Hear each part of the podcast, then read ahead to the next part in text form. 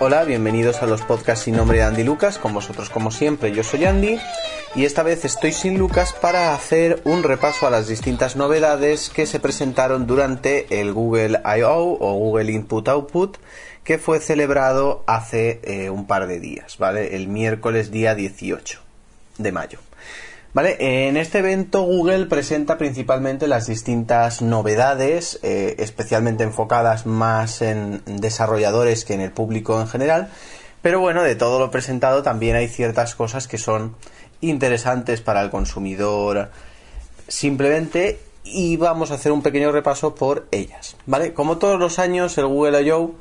Eh, está presentado por Sundar Pichai, que recordáis que es el CEO actual de Google hasta hace unos años. Era el principal responsable de Android y de Chrome OS y finalmente con la creación de Alphabet, pues Sundar Pichai se convirtió en el CEO de Google, ¿vale? Y bueno, eh, nos estuvo hablando de las distintas cifras que había logrado Google a lo largo de este año, eh, eran cifras buenas. Y bueno, eh, más allá de los numeritos y de sacarse la chorra, que es básicamente lo que se suele hacer en estos inicios de, conferencias y demás, eh, Apple es un experto, evidentemente, paso ya a eh, presentar las distintas novedades que protagonizarían este Google I.O. La primera de ellas fue Google Assistant. Em, a ver, Google Assistant digamos que es la evolución de Google Now, ¿vale? Hasta ahora Google Now se configuraba como un, como un asistente personal, pero más bien en el sentido de ejecutar tareas, ¿no? Era como una especie de robotito sin alma. Que ahora tampoco es que tenga alma, pero bueno, eso es otra cuestión, ya no nos vamos a meter ahí. La cuestión es que con Google Assistant, Google ha ido un poco más allá y se ha puesto pues a la, a la altura de, de la competencia de Microsoft con Cortana y de Apple con Siri y ha creado, pues en sentido estricto, un asistente personal que nos permite interactuar con él y sobre todo eh, haciendo las interacciones más humanas, ¿vale? No tan robóticas, no simplemente se trata de darle órdenes a Google Now en base a unos comandos, sino que ahora con Google Assistant podremos hablar utilizando lenguaje natural y eh, evidentemente el, el asistente pues ejecutará las tareas que nosotros le pidamos. Por ejemplo, podemos pedirle el tráiler de una determinada película, yo que sé, mm, el tráiler del Capitán América Civil War, ¿vale? Te pone el tráiler, pero luego podemos preguntarle si podemos comprar entradas. Entonces él automáticamente entenderá que nosotros le estamos hablando de la película que le hemos preguntado antes, localizará dónde estamos, localizará los cines cercanos y nos dirá pues las distintas sesiones que hay disponibles para que si queremos compremos entradas y vayamos a verla. ¿Vale? Esto solo es un ejemplo, evidentemente las posibilidades son infinitas. Lo que sobre todo insistió el bueno de Sundar era en la capacidad de este asistente para entender el contexto en el que nos encontramos, ¿vale? Por ejemplo, imaginaos que estamos viendo un cuadro, una escultura, una iglesia, yo qué sé pues podemos preguntarle quién, quién la construyó, quién lo pintó o quién lo fabricó. ¿Vale? Y evidentemente él entenderá por la imagen que hay en la pantalla que nos estamos refiriendo a esa, a esa pintura o a esa, o a esa iglesia, ese edificio que tenemos en pantalla. ¿Vale? Bueno, eh, Google Assistant estará disponible en smartphones, lógicamente smartphones y tablets, también desde el smartwatch, en los Smart TV, eh, con Android TV, claro, y en Android Auto. ¿Vale? Eh, también estará disponible, luego hablaremos de, Android Auto en su momento. Y bueno, también estará disponible en otra plataforma que es Google Home, de la que ahora después hablaremos. Pero bueno, eh, simplemente decir que en el Google Assistant están integrados todos los servicios de Google, ¿vale? Es decir, está integrado fotos, está integrado YouTube, está integrado el traductor, etcétera, etcétera. De hecho, Google se sacaba la chorra también un poco eh, con el hecho de que a través de Google Translate prácticamente se podía traducir eh, a cualquier idioma y que eso evidentemente mejoraba las capacidades lingüísticas del Google Assistant, ¿vale? Bueno, eh, ¿cuándo veremos esta maravilla de la técnica? Pues en principio no han dado fechas exactas, han dicho pues mm, mm, bastante pasado pasado verano, ¿vale? A finales de verano o pasado el verano seguramente con el lanzamiento de Android N, pues también vendrá acompañado del Google Assistant, ¿vale? Bien, por otra parte, como os comentaba, eh, Sundar Pichai también nos habló de una nueva plataforma que es Google Home, ¿vale? Ya os decía que dentro de Google Home está eh, integrado también Google Assistant, ahora lo veremos. Pero bueno, Google Home eh, se trata de la respuesta por parte de Google al Amazon Echo. ¿Vale? El Amazon Echo es un producto que aquí no se conoce mucho, pero bueno, en Estados Unidos sí que es bastante popular. Es como una especie de, de altavoz, ¿vale? que tiene no sé cuántos micrófonos, estoy hablando del de Amazon, ¿eh? que tiene no sé cuántos micrófonos y que lleva integrado pues el asistente personal de Amazon que se llama Alexa. Entonces tú cuando dices Alexa, el altavoz se activa, escucha tu voz y puedes preguntarle cosas, puedes darle órdenes, programar tareas, eh, controlar también la domótica del hogar, etcétera, etcétera. Pues bueno, Google ha presentado su propia su propia versión de esto y es precisamente Google Home, ¿vale? El diseño, pues bueno, es un diseño bastante clásico, según han dicho, está pensado para no desentonar en, cualquier hogar, ¿vale? Para ser, para ser un objeto más, ¿no? Para ser un objeto con estilo, ¿no? Que no cante mucho, que está, que está ahí, ¿no? Es un pequeño altavoz, un poquito rechoncho, ¿vale? La parte inferior, por lo que yo entendí, es intercambiable o va a ser susceptible de ser personalizada en distintos acabados. Creo que, bueno, no sé exactamente qué colores estarán, pero bueno, hay varios acabados en la parte inferior. Y bueno, en la parte superior tiene cuatro LEDs con los colores de Google, que aprovecho también para recordaros que mi blog son los colores de google.blogspot.com, así para meter el tema, en el, que iremos repasando también las distintas novedades de Google I.O., pero bueno, sin perjuicio de que escuchéis este podcast.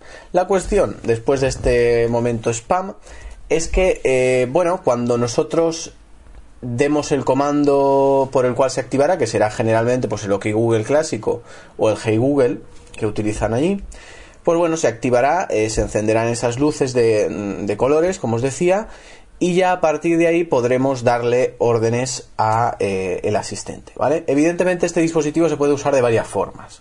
La primera es, bueno, lógicamente es un altavoz, por lo tanto, podemos pedirle que reproduzca música de un determinado estilo o reproduzca una determinada canción. A ese efecto, pues no hay ningún problema.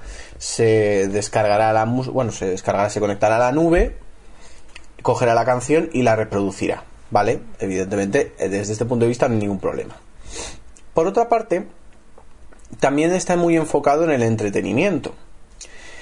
Decir que, bueno, este altavoz tiene conectividad eh, Wi-Fi y lo más importante es que es capaz de interactuar con otros dispositivos de Google, principalmente a través de Google Cast. Es decir, puede enviar contenido al Chromecast o a un Android TV, ¿vale? Podemos decirle, por ejemplo, pues ponme un vídeo de boxeo, yo que sé, en la televisión del salón pues bueno, buscará en YouTube, supongo, un vídeo de boxeo y nos lo enviará a la televisión del salón. O envía esta canción al eh, cuarto de mi hijo mayor. Pues bueno, pues enviará y, reproducir, y se reproducirá allí la canción. La, verdad es que como concepto está bastante bien planteado. Evidentemente tiene unos costes porque tienes que tener un Chromecast en cada sitio para hacer cosas. Pero bueno, eh, evidentemente tampoco es un dispositivo demasiado demasiado caro, el Chromecast. De esto ahora hablaremos. La cuestión es que es eso. Eh, primero se centra en entretenimiento, ya sea reproduciéndolo en el propio dispositivo o enviando contenido a otros dispositivos compatibles con Google Cast. Pero también eh, podremos eh, programar tareas diarias, ¿no? Podemos decirle que nos avise para ir un determinado día al médico. Podemos, por otra parte, decirle que ponga una alarma de tantos minutos y también podemos hacerle las mismas preguntas que podríamos hacerle al, Google Assistant, es decir, podríamos decirle que nos pusiera un tráiler de Civil War, el Capitán América, y luego pues decirle que queremos comprar entradas, ¿vale? Y configurar todo esto, o preguntarle quién inventó la radio, o yo qué sé, en qué año pisó el hombre la luna, por ejemplo, ¿vale? Todo esto lo podemos preguntar. Eh, el enfoque que le daba Sundar Pichai principalmente era cómo este dispositivo nos, nos, iba a permitir hablar con Google, digámoslo así, ¿no? Pero también eh, las funciones de domótica eh, fueron algo que destacaron bastante, ¿no? Eh, la posibilidad de conectarse con alumbrado inteligente, ¿no? Como las Philips Hue, para encender, apagar las luces, bajar la intensidad, cambiar el tono del color, etcétera. Y luego también con el, los termostatos Nest, ¿vale? Nest es una empresa que Google también compró y que, bueno, eh, está caracterizada por ser fabricante de un termostato inteligente que aprende de cómo utilizas tú el, la calor y el frío, ¿no? Y lo programa para las condiciones más óptimas a tus, a tus hábitos y a tus gustos, ¿no? Eh, la cuestión pues que es que bueno este dispositivo se podría conectar también con, eh, con, esos dispositivos de domótica y decirle pues sube la temperatura baja la temperatura etcétera bueno este dispositivo estará disponible a finales de año y por ahora no se sabe precio y también se ha dicho que eh, ni el dispositivo ni el asistente de Google estará disponible para terceros vale a diferencia de lo que hasta cierto punto si hace Amazon con Amazon Echo, que permite pues a terceros fabricar dispositivos como por ejemplo con Raspberry Pi eh, para poder tener acceso a ese asistente, pues Google por ahora es algo que se reserva para él y no va a compartirlo, digámoslo así, ¿vale? Bueno, eh, por otra parte, eh, nos dieron también algunas sorpresas presentando una nueva suite de aplicaciones para comunicarnos, ¿vale? Principalmente estamos hablando de la pareja Halo y Duo, ¿vale? Halo y Duo son dos aplicaciones que se centran en eso, en las comunicaciones eh, entre personas, ¿vale? Pero lo hacen de forma distinta, mientras que Halo es un servicio de mensajería, Duo es un servicio de videollamadas, ¿vale? Vamos a empezar por Halo, y bueno, eh, con Halo Google eh, evidentemente ha querido buscarle la vuelta de tuerca a las aplicaciones de mensajería. Ha tratado de implementar funciones que ninguna otra aplicación de mensajería tenga para intentar llamar a los usuarios y evidentemente que utilicen sus servicios frente a otros de la competencia muchos más consolidados como puede ser por ejemplo WhatsApp o Telegram, ¿vale? O Facebook Messenger, por ejemplo. La cuestión es que em, con Halo, en primer lugar, eh, Google lo que ha querido es ofrecer una mejor forma de expresarnos, de expresarnos en esas conversaciones que mantenemos eh, a través de una aplicación de mensajería, ¿vale? ¿Cómo ha mejorado la forma de expresarnos con Halo? Pues en primer lugar permite eh, evidentemente comunicarnos tanto por texto como con stickers como con emojis, ¿vale? Pero a diferencia de otras aplicaciones, con Halo vamos a poder cambiar el tamaño cambiar el tamaño de los textos, de los emojis o, bueno, los stickers supongo que no, pero bueno, del texto y de los emojis. La idea es que pues podamos gritar, digamos, haciendo la letra más grande o podamos susurrar haciendo la letra más pequeña. Evidentemente es una apoyada.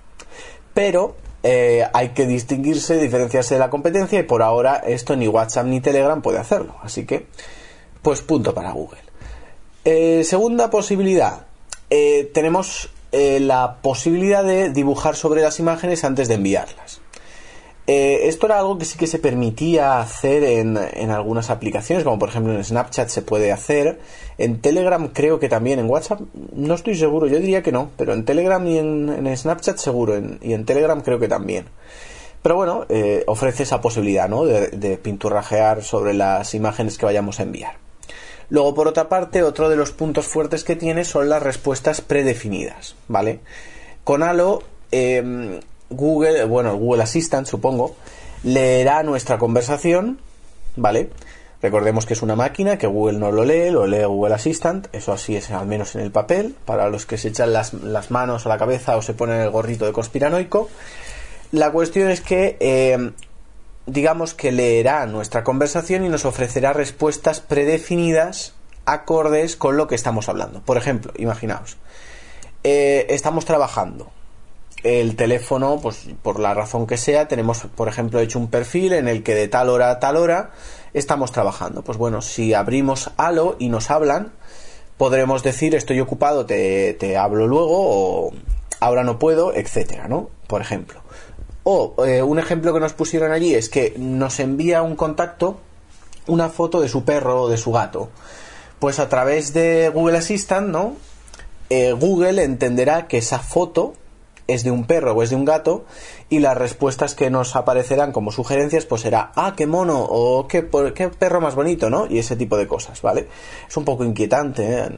nadie lo va a dudar es un poco inquietante pero bueno está ahí es esa posibilidad vale Y por otra parte, eh, otro de los aspectos que, que Google reforzó bastante en esta aplicación es la seguridad. Eh, según dicen, por un lado, tenemos una mejor encriptación, ¿vale? Al igual que en WhatsApp, por ejemplo, tenemos encriptación de punto a punto o como se llame, pues aquí también tenemos encriptación. Luego, por otra parte, tenemos, al igual que ofrece Telegram o, o Snapchat, chats autodestruibles, ¿vale? Es decir, mensajes que pasado X tiempo desaparecen o conversaciones que pasado X tiempo desaparecen también, ¿vale? Tenemos también un modo incógnito, al igual que en Google Chrome tenemos un modo incógnito en el que pues, podemos entrar a distintas páginas web sin que quede rastro de la navegación ni de que hemos estado por allí.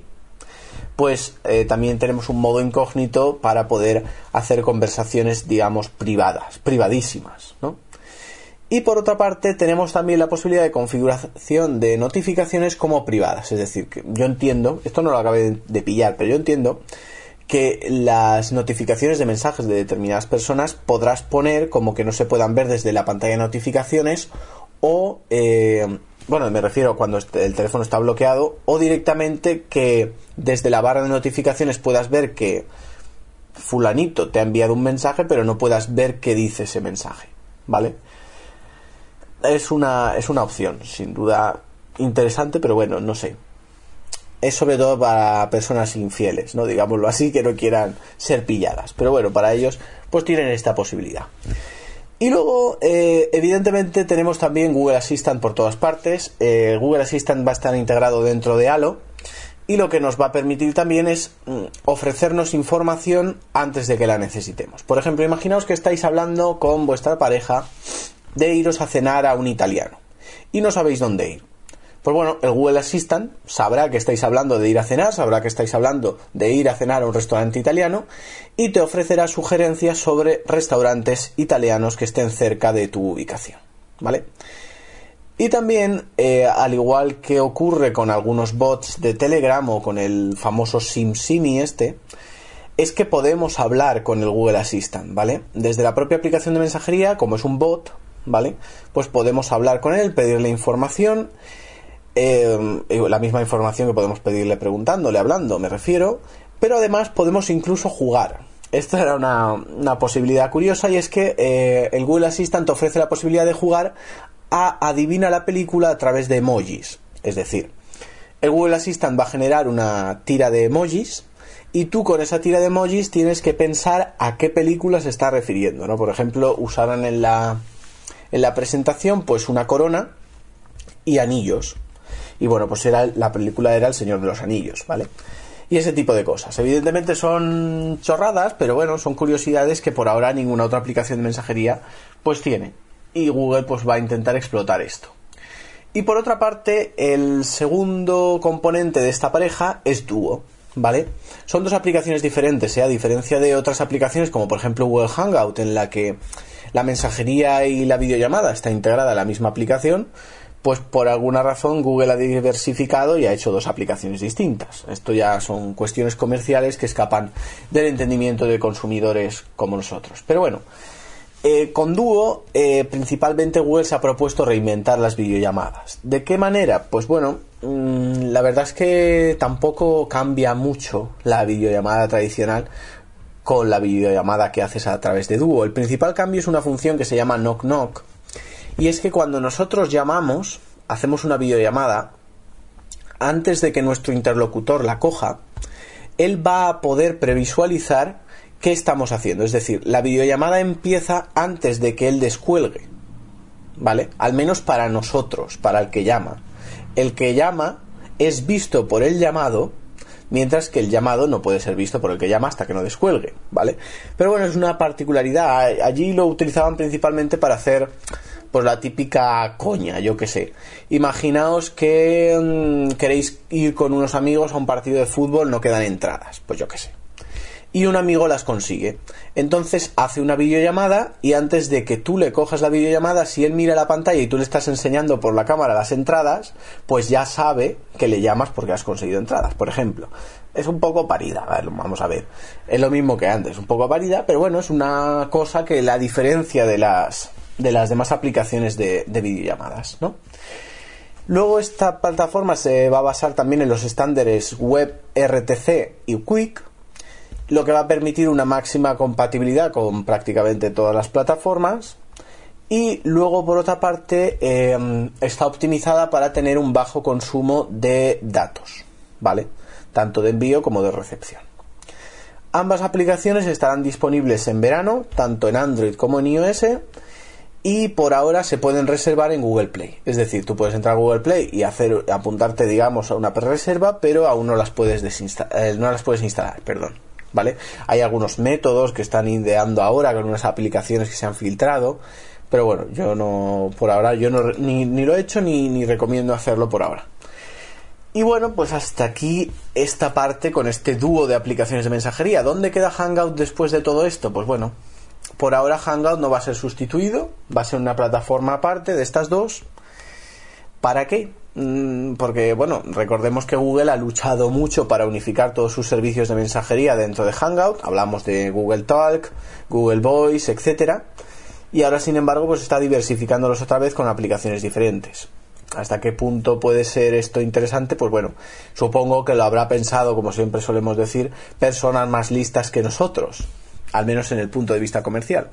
Así que, bueno, si seguimos haciendo repaso a esta conferencia inaugural de Google I.O., lo siguiente de lo que nos hablaron es de Android N, ¿vale? Eh, recordaréis que hace un par de meses, creo que era en marzo, ¿sí? Eh, se presentó la, versión, la nueva versión de Android, Android N, en Developer Preview, es decir, una versión, digamos, para desarrolladores, para ir adaptando aplicaciones e ir probando las nuevas funciones. Y bueno, durante la conferencia, eh, bueno, durante o después, pero bueno, el mismo día de la conferencia salió la tercera Developer Preview, que según Google ya es la primera versión, digamos, medio estable de Android N, ¿vale? Podríamos considerarla más beta que las anteriores. Aunque yo las, he tenido en el Nexus 9 y la verdad es que tampoco han ido tan mal. La primera sí que iba un poquito regular, hay que decirlo. A veces tenía reinicios raros. La segunda mejor y esta tercera por ahora bien. Tampoco he tenido mucho tiempo de probar, pero bueno. Digamos que es la primera versión que Google considera estable. Vale. Primer aspecto que trataron eh, sobre Android N. Bueno, eh, llegó el, No sé si es ingeniero jefe, vicepresidente o no sé qué coño es. Llegó David Burke al escenario, que es uno de los principales responsables de Android, y empezó a hacer la coñita sobre el nombre de Android N. Vale. Los que esperaban que Android N tuviera nombre a, través, a partir de la conferencia, eh, no sigue sin tener nombre. Google ha habilitado una página web en la que podéis entrar para sugerir nombres a Android N. Y bueno, pues por ahora no sabemos más del nombre. Evidentemente las funciones de Android N ya más o menos las conocemos porque tampoco han tampoco han innovado especialmente desde las que presentaron. Es decir, hay alguna cuestión que sí que han sacado nueva, pero que en principio hicieron un repaso general a muchas de las funciones que ya sabíamos, ¿no? Por ejemplo, la posibilidad de, utilizar la multiventana, eh, la posibilidad de cambiar de una aplicación a la anterior eh, simplemente pulsando dos veces el botón de multitarea, ¿vale? Conmutar entre esas dos aplicaciones, simplemente pulsando dos veces se centraron a que la multiventana dentro de otros tipos de plataforma, como por ejemplo en Android TV, iba a estar enfocada más que en la pantalla partida en el Picture in Picture, que bueno, es esto que sale la imagen en pequeñito, en un cuadrado en una esquina de la tele y tú puedes hacer otra cosa mientras, ¿vale? Algunas teles de estas modernas que puedes ver dos canales a la vez, pues tienes uno en pequeñito, por ejemplo, si están haciendo publicidad y luego estás viendo otro hasta que la publicidad acaba y vuelves al principal, ¿no? Por ejemplo. Luego también insistieron en la mejora de rendimiento que habría con Android N, principalmente gracias al uso de Vulkan, ¿vale? Que bueno, es un, motor gráfico que va a utilizar Android a partir de ahora en sustitución de OpenGL. Y bueno, demostraron el rendimiento que, este motor tiene, sobre todo en, en juegos, ¿no? No sé si enseñaron el Need for Speed, el asfalto, no sé, era un juego de coches. La cuestión es que con Vulkan eh, conseguían muchísimo más detalle, más fluidez, mejores sombras, mejores efectos en general y el funcionamiento era mucho más satisfactorio. Por otra parte, también habían cambios en el runtime.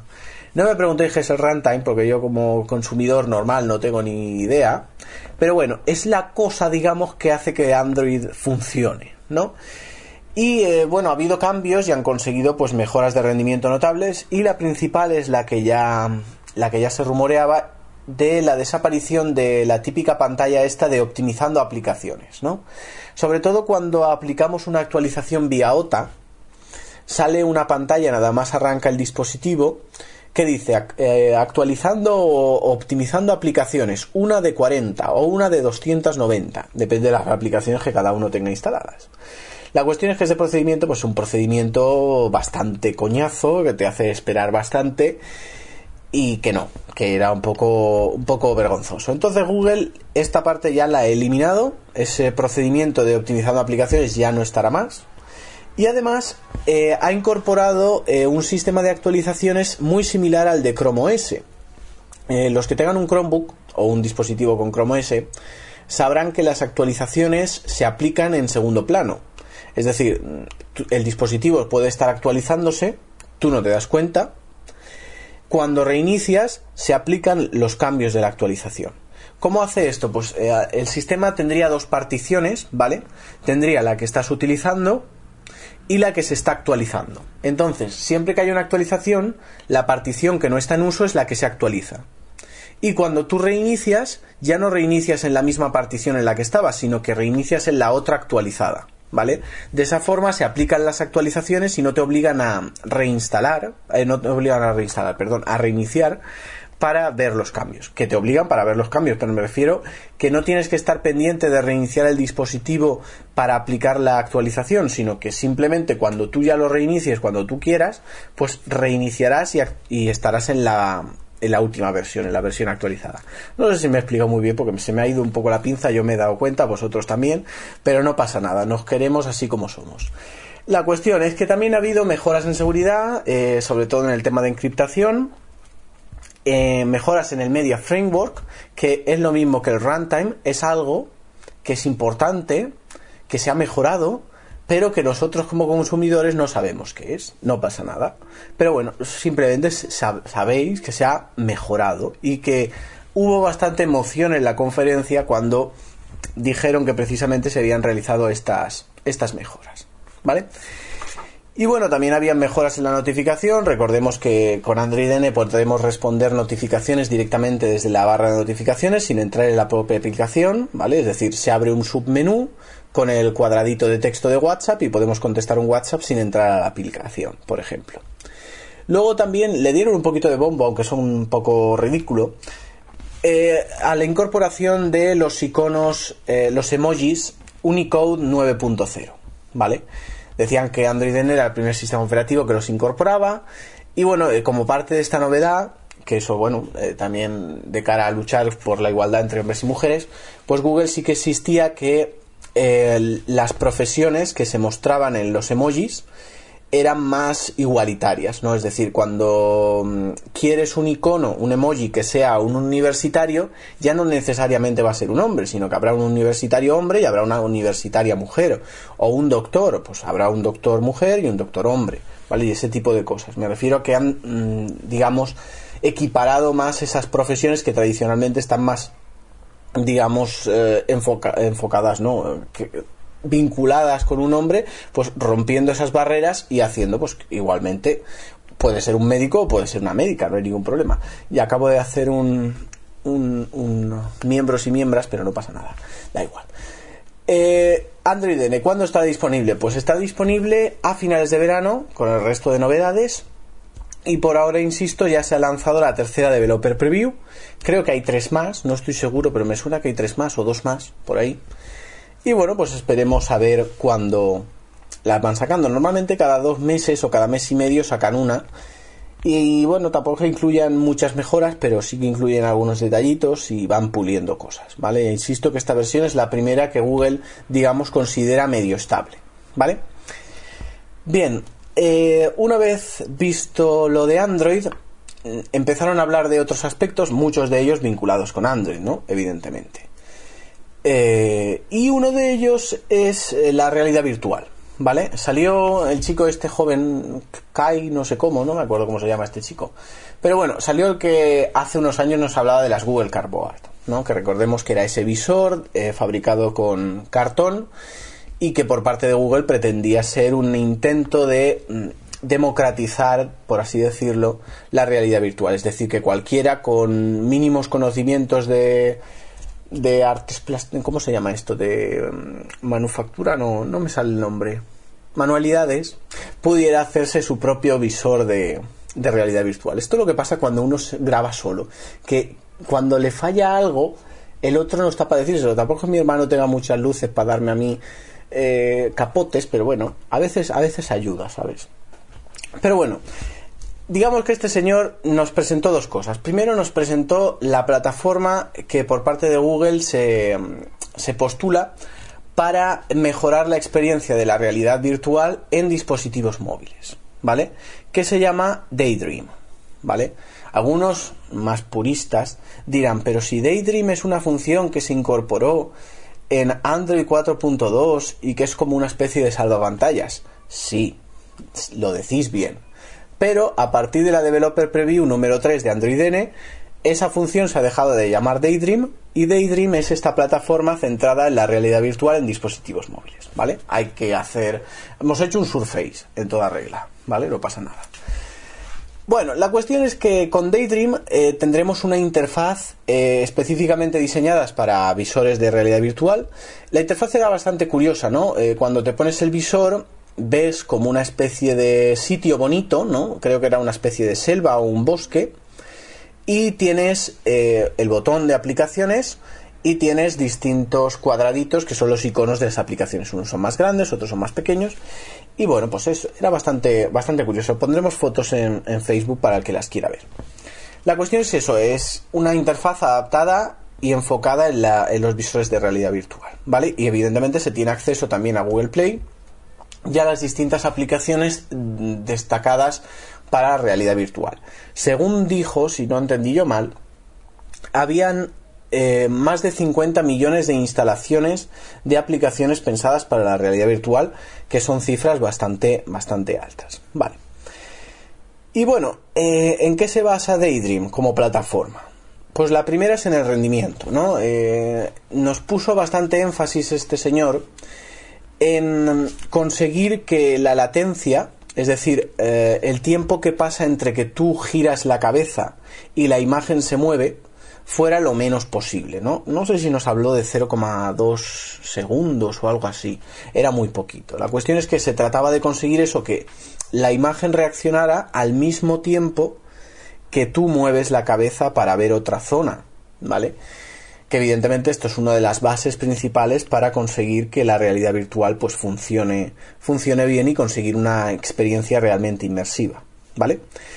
Y bueno, para ello Google ha creado una especificación, una certificación, digámoslo así, que se llama VR Ready y que lo que va a hacer es mm, establecer unos requisitos de hardware mínimo para que el dispositivo pueda conseguir esta buena experiencia en realidad virtual. ¿Significa esto que un dispositivo que no cumpla esta especificación no puede ejecutar Daydream? No, se puede ejecutar. Pero la experiencia óptima exige que se cumpla esa certificación VR Ready, porque son las especificaciones mínimas para que esto funcione bien, ¿vale? Y luego, por otra parte, eh, con Daydream también se priorizará, cuando estemos utilizando los dispositivos de realidad virtual, se priorizarán aquellos procesos que tengan que ver con la realidad virtual para conseguir el mejor rendimiento. ¿Vale? Es decir, los mantendrá activos y dedicará, digamos, el procesador y la GPU a esos procesos. ¿Vale? Y por otra parte, aunque se rumoreó mucho que Google iba a presentar unas gafas de realidad virtual, un visor de realidad virtual, no fue así pero sí que presentó un diseño para que los distintos fabricantes se basaran en él a la hora de crear un visor de realidad virtual, principalmente pensado para ser lo más cómodo posible, ¿no? Eh, que estuviera bien acolchado, porque es, un dispositivo que tenemos que tener bien ajustado en la cara, eh, que sea ligero, porque evidentemente si nos tenemos que mover no vamos a llevar 5 kilos ahí apegados a la cara y ese tipo de cosas, ¿no? Y además el dispositivo que diseñaron tenía un mando, un mando que tiene dos botones. Yo entiendo que a mí, me parece que había un más y un menos. Yo supongo que será para acercar y alejar.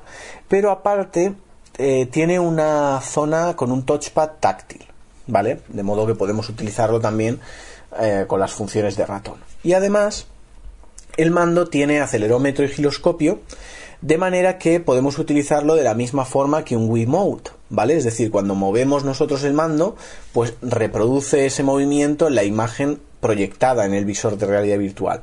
Por ejemplo, nos enseñaron un ejemplo que era pues mover una varita mágica como si fuéramos un mago. Pues bueno, si movemos el mando como si fuera una varita mágica, pues en la pantalla pues lo veremos reflejado, ¿vale?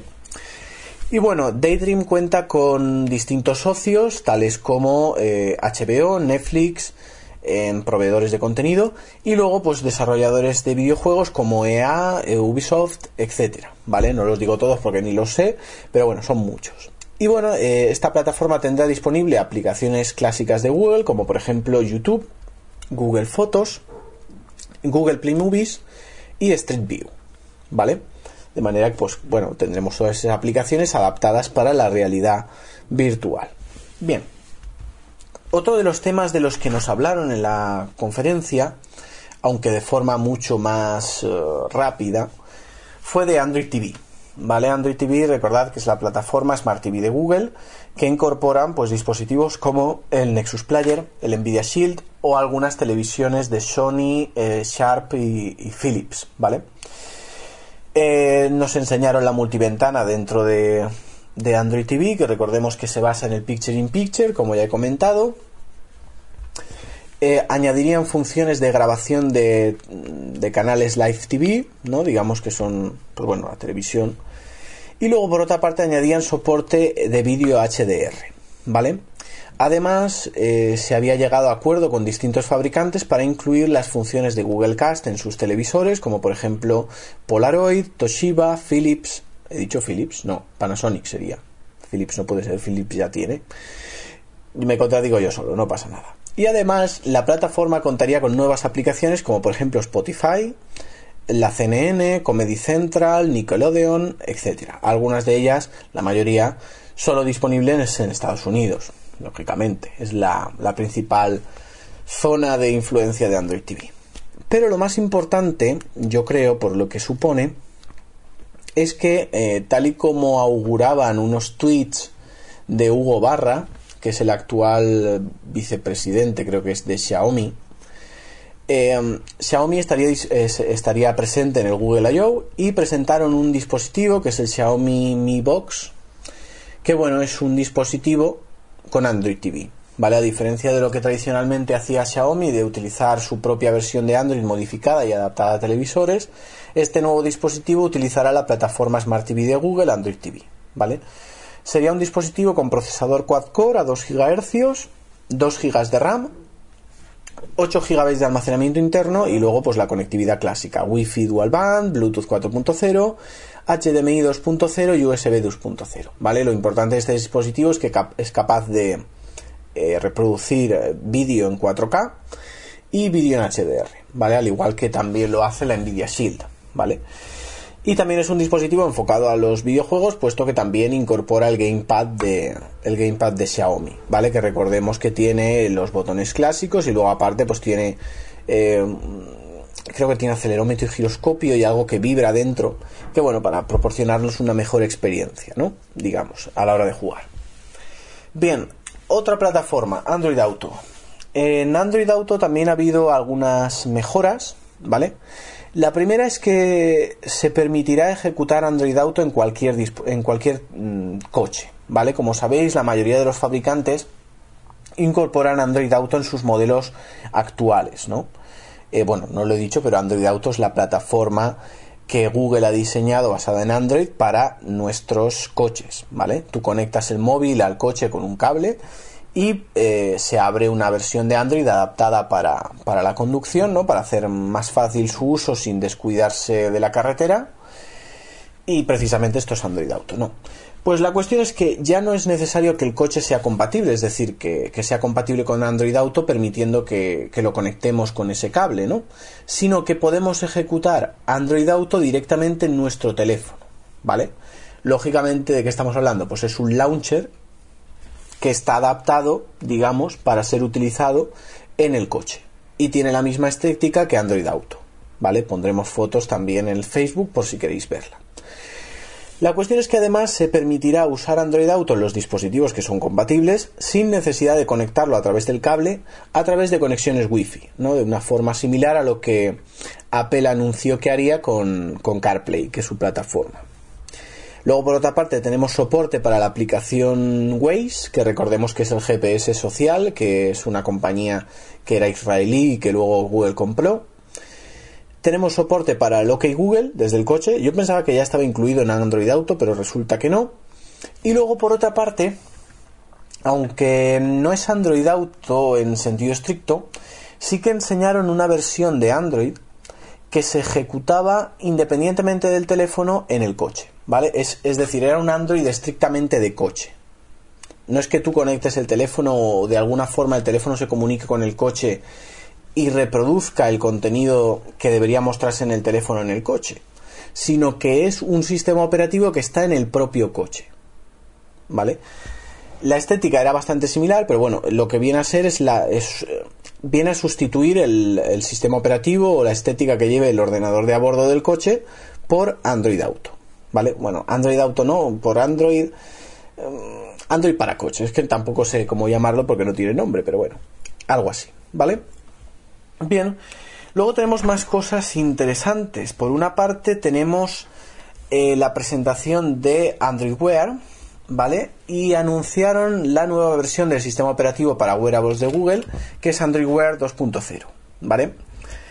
Esta versión 2.0 eh, estaba disponible en Developer Preview desde el mismo día de la, de la conferencia para los dispositivos Huawei Watch y LG Watch eh, Urbane 2. Creo que eran esos. Es que como tienen nombres complicados. Sí, creo que eran esos dos. La cuestión es que esta nueva versión de Android, de Android Wear se basa principalmente en un rediseño de toda la interfaz, adaptándose a las nuevas líneas de diseño de Material Design para, para wearables, ¿vale? Eh, digamos que es todo más colorido, ¿vale? Es todo más colorido. Eh, tenemos una nueva interfaz con un nuevo selector de watch face Ahora cuando dejamos pulsado en la pantalla de la esfera para cambiar de watch face, no nos aparecen todas las esferas, sino que nos aparecen, digamos, esferas seleccionadas como favoritas, ¿vale? Si queremos ir a todas, tenemos que ir a la derecha del todo, pulsar y ahí ya nos aparece un menú con todas las esferas que tengamos en el reloj. Pero hasta ese momento solo nos aparecen, digámoslo así, las watch face preferidas, ¿vale? El launcher, eh, cuando abrimos el cajón de aplicaciones ya no tenemos esa lista recta eh, clásica de Android, de Android Wear, sino que al menos en pantallas redondas, eh, ya os digo que esta versión de Android, sobre todo las novedades que han anunciado, estaban muy pensadas para smartwatch con pantallas redondas, ¿vale? Pues bueno, tenemos un lanzador de aplicaciones muy similar al del Gear S2 o al eh, no me acuerdo cómo se llamaba, al LG G Watch con huevo S que presentó LG, ¿no? Es decir, tenemos un carrusel medio circular en el que nos podemos mover para ver las distintas aplicaciones, por ejemplo. Luego, otra novedad que tiene Android Wear 2.0 es que eh, las tarjetas ya no se previsualizan en la watch face. Eh, bueno, esto era, era, configurable, tú podías poner que se previsualizaran o no. Ahora ya no se previsualiza la tarjeta como tal, pero sí que periódicamente, cada X minutos o cada X segundos, o cuando miremos la watch face, nos aparece un iconito pequeñito que nos indica que tenemos una notificación y de qué aplicación, ¿vale? Con el icono de esa aplicación. Y luego además eh, tenemos nuevas novedades en los ajustes, ¿no? Eh, que se ven rediseñados. Digamos que tenemos los accesos rápidos que tenemos en la barra de notificaciones de, Android normal, pues los tenemos también en, Android Wear. Y luego, por otra parte, eh, tenemos más opciones de personalización. Porque por fin Google ha incluido la posibilidad de editar watch face, ¿vale? Hasta cierto punto. Las watch face compatibles permitirán que podamos añadir un widget, por así decirlo, que nos indique las notificaciones que tengamos, los pasos que llevemos, las calorías que hayamos quemado, los vasos de agua que hayamos consumido, etcétera. ¿Vale? Esto depende evidentemente del widget en cuestión, pero bueno, se integrará, digamos, en la esfera de la watch face que pongamos ese pequeño iconito que nos indicará algo. También puede indicarnos el tiempo, etcétera, etcétera. ¿Vale? Luego también se centraba bastante en la mensajería, esta nueva actualización, y es que permitía la entrada de texto no solo por voz, como clásicamente había permitido dictando el texto, sino que ahora permite introducir texto escribiendo a mano alzada, es decir, cogiendo el dedo como si fuera un lápiz y dibujando las letras, digamos que según completamos una letra pasa a la siguiente y finalmente eso lo convierte en texto y es lo que enviamos, ¿vale? Pero también incluye un teclado. Un teclado principalmente pensado para la escritura mediante deslizamiento, mediante swipe, ¿vale? Eh, eh, ¿Hasta qué punto es útil? Pues habrá que probarlo, evidentemente dependerá del smartwatch y de la pantalla, según sea más grande o más pequeña, pero bueno, es una opción adicional que tendremos nativamente, que es la posibilidad de añadir texto o escribiendo a mano o con el propio teclado. Y la principal novedad de esta nueva versión de Android Wear es que dispondrá de aplicaciones independientes, ¿vale? Eh, hasta ahora, pues bueno, eh, los smartwatches estaban atados al, al teléfono, las aplicaciones, pues digamos que eran subalternas del teléfono, sin el teléfono no podías abrir una aplicación, hasta cierto punto depende de cuál, pero bueno, hasta cierto punto era así, y ahora ya no. Ahora habrá aplicaciones independientes que funcionen de forma ajena a nuestro dispositivo. ¿vale? Aplicaciones nativas, digamos, se instalarán en el propio reloj y serán completamente independientes de nuestro eh, móvil, ¿vale? Y a ver, para ir cerrando ya, eh, tenemos también algunas novedades en Chrome OS. No fue mencionado expresamente en la conferencia, pero sí que posteriormente se ha confirmado. Y es que, como se venía rumoreando, eh, Chrome OS incluirá soporte para Google Play. Es decir, podremos acceder a los 2.000 millones, eh, no sé cuántas aplicaciones son, bueno, a, los millones de aplicaciones que haya en la Google Play desde Chrome OS, ¿vale? Evidentemente esta función no se incorporará mm, toda de golpe, digamos, y es que hasta junio no, no, será incorporada y por ahora se incorporará solo en tres dispositivos, en tres Chromebook. El Chromebook Flip de Asus, el Chromebook R 11 de, de Acer y finalmente, como no, el Pixel. El Chromebook Pixel de 2015 eh, también tendrá esta nueva función, ¿vale? Por ahora, evidentemente más adelante se irán incorporando otros dispositivos. De hecho, Google ya tiene hecho un listado con todos los dispositivos que serán compatibles más adelante. Son dispositivos principalmente bastante actualizados, ¿vale? Es decir, hablamos de dispositivos 2013-2014 en adelante. Los anteriores pues no reciben este, este soporte. Y bueno, también llamaba la atención la noticia de que este cuatrimestre en Estados Unidos se han vendido 2 millones de Chromebook frente a los 1,7 millones de Macs que han eh, Macs hablamos de portátiles que han sido vendidos en, en, Estados Unidos. Es decir, se han vendido más Chromebooks que ordenadores de Apple, ordenadores portátiles de Apple. ¿Vale? Simplemente por dar el dato.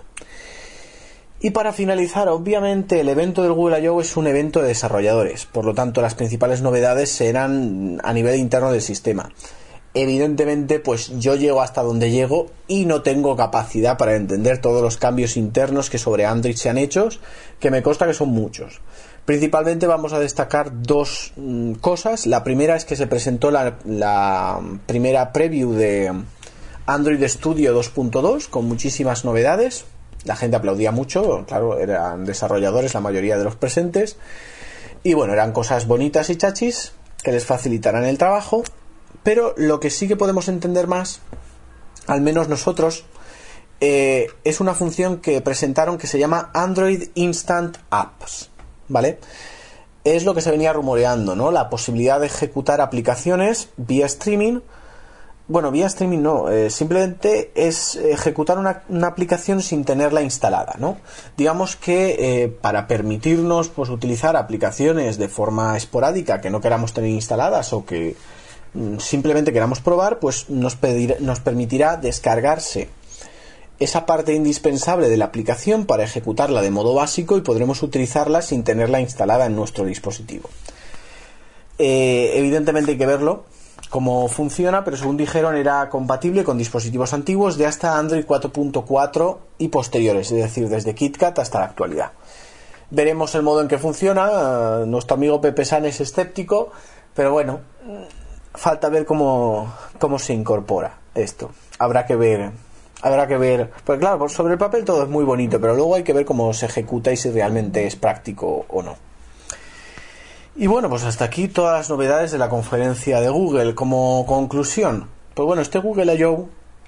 Em, yo creo que se han presentado más cosas y más interesantes que en el pasado, que en el pasado Google I.O., en el de 2015. No ha llegado para mi gusto a la altura del, del Google I.O. de 2014, pero sí que ha estado mejor ha estado mejor. Eh, lo que sí que pasa es que mm, me he quedado con una eh, sensación de que han presentado muchas cosas, pero no permiten acceder a prácticamente ninguna ya. Me refiero. Te, digamos que te enseñan el caramelo, pero no te dejan probarlo todavía. En anteriores Google I.O., pues bueno, te presentaban, yo que sé, una nueva actualización de Google Maps o una nueva actualización de, de Google Earth o, Google Fotos, la aplicación de Google Fotos, y ese mismo día tú ya podías descargártela y tocarla. Pero es que ahora no es solo que no lo presentan el mismo día, es que lo, lo presentan muy adelante. ¿no? Como por ejemplo Google Home, que estará antes de finales de año, o el Google Assistant, más adelante. Android en ella lo sabíamos porque nos lo esperábamos, pero no sé, me he quedado con esa sensación de mm, quiero probarlo ya y no me dejáis cabrones.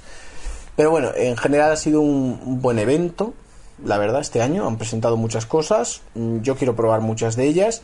No sé hasta cuál punto llegarán en cuanto a éxito, pero bueno, sin duda serán interesantes. Principalmente soy escéptico con Halo y Duo, las aplicaciones de mensajería. Pero bueno, ya veremos si esta vez Google consigue su objetivo y es salirse con la suya en este aspecto. Y sobre todo me llama la atención Google Home. Me llama la atención y me inquieta al mismo tiempo, porque es un dispositivo muy interesante, muy chulo, pero claro, eh, a mí, yo que soy un poquito paranoico, me da cierto yuyu eso de que te esté escuchando todo el rato, porque realmente te está escuchando todo el rato. Lo único que pasa es que no te hace caso hasta que dices ok Google, pero realmente te está escuchando. Bueno, pues ahí ya cada uno si quiere tener un micro en su casa gratis, pues que haga lo que quiera. A mí me da mal rollito. Pero bueno, no descarto no descarto tener ese dispositivo. depende del precio también. No han dado precio. Cuando no dan precio es porque algo. Va a haber un zasca ahí. Pero no sé. Pues bueno, hasta aquí el podcast en sentido estricto de hoy. Veamos Twitter. Bueno, os preguntabais mucho si hemos dejado de grabar. Ya dijimos en el vídeo de YouTube que no hemos dejado de grabar. Lo que pasa es que eh, por distintos asuntos, pues no vamos a grabar ya de forma semanal, pero sí que grabaremos esporádicamente, a lo mejor, pues yo que sé, una vez cada dos semanas o cosas así, ¿vale? Y ese tipo de cosas. Y bueno, eh, en principio en Twitter nos decíais también, bueno, hicimos seguimiento de, del Google I.O., nos, ah, por ejemplo, Currante del Volante nos decía excelente retransmisión, muchas gracias. Eh, también comentábamos distintas cosas con Pepe San, que Pepe San es el experto en asuntos desarrollativos de, de Android, ¿no? Si queréis saber algo de lo pensado para desarrolladores que se presentó, tenéis que ir a su Twitter o preguntarle directamente, él lo sabe, él sabe la verdad. Y bueno, en principio estas son todas las interacciones. Ha tenido bastante buena acogida el vídeo en, YouTube, teníais ganas de verlos. Y bueno, siempre es interesante grabar en vídeo de vez en cuando, es un punto de vista diferente, sin duda. Y bueno, pues hasta aquí el podcast de hoy, espero que os haya gustado, aunque estemos solo la mitad del podcast. Eh, y bueno, si os ha gustado, pues dadle a me gusta en iVoox y nos escuchamos en el próximo.